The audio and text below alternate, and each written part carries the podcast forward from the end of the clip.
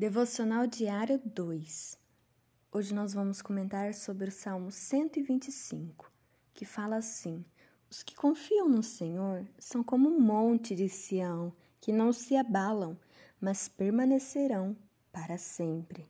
Se eu perguntar se você confia no Senhor, acredito que eu ouvirei um grande sim, eu confio no Senhor. Mas eu vou te fazer uma outra pergunta. Onde está a sua confiança quando as coisas não vão bem, quando a saúde não está bem, quando falta o emprego, quando falta o dinheiro, quando vem a crise no casamento, quando os filhos estão dando trabalho, quando a doença ou o dia mal chega, aonde está a sua confiança? A confiança em Deus, ela não é só um pensamento positivo ou saber que Deus existe.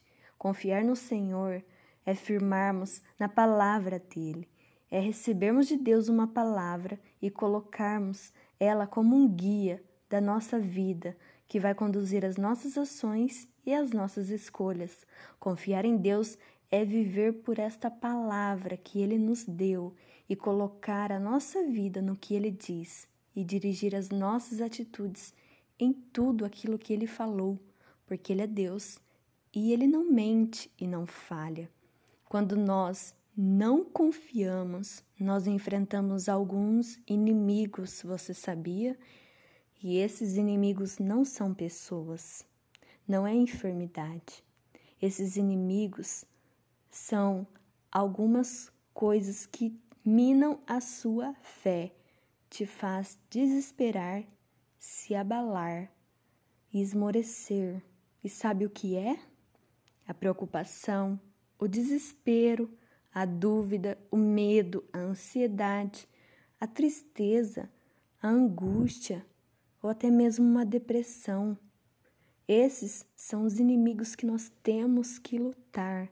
Para confiarmos em Deus, nós temos que vencê-los e somente vamos vencê-los através da palavra, porque ela é viva e ela está aqui, ó, nos encorajando a confiarmos no Senhor.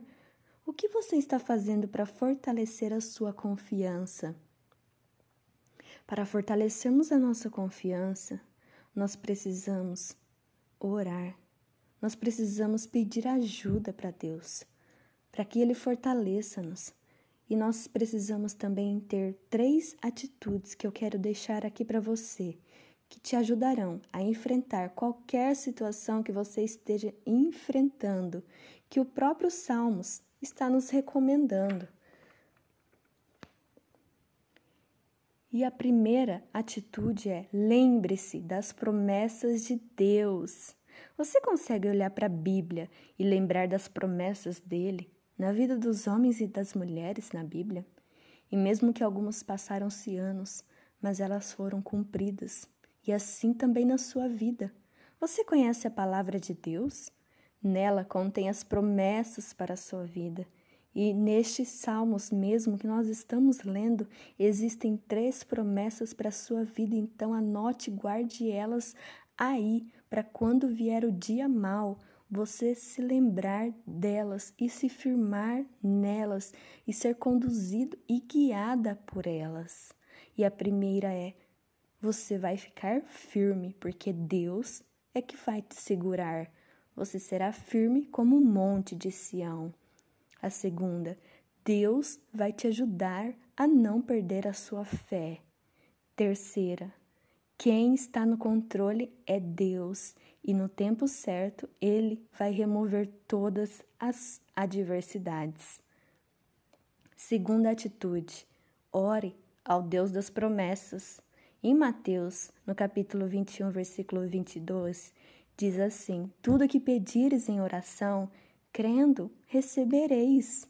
E em Mateus 7,7 diz assim: Peça e eu te darei, busque e você encontrará, bata e será aberto para você.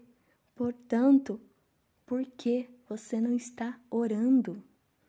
Terceira atitude: fique atenta e firme aos riscos para não perder a sua fé diante de alguma provação ou circunstâncias que você estiver passando, pois elas podem minar a sua fé, te fazer desanimar, distanciar de Deus, ficar confusa, com dúvida e começar a questionar.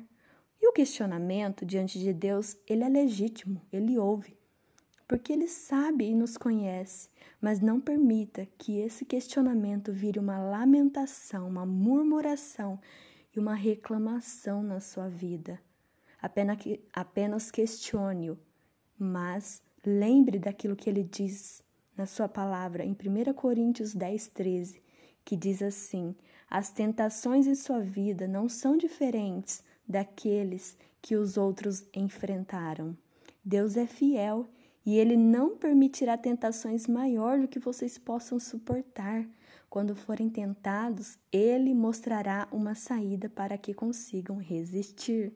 Ou seja, em outras palavras, aguente mais um pouco. Deus sabe a medida e ele te fortalece no caminho.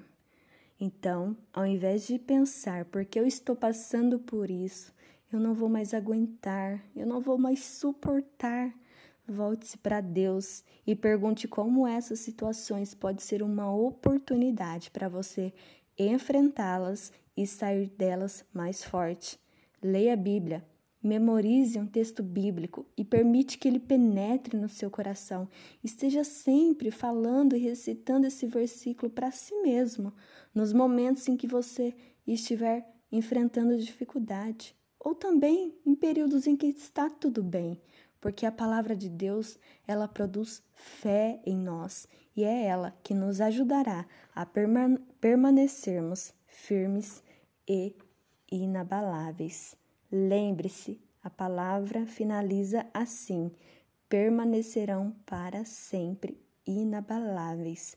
O que confia no Senhor é aquele que recebe a palavra de Deus e deposita no Senhor a sua esperança completamente.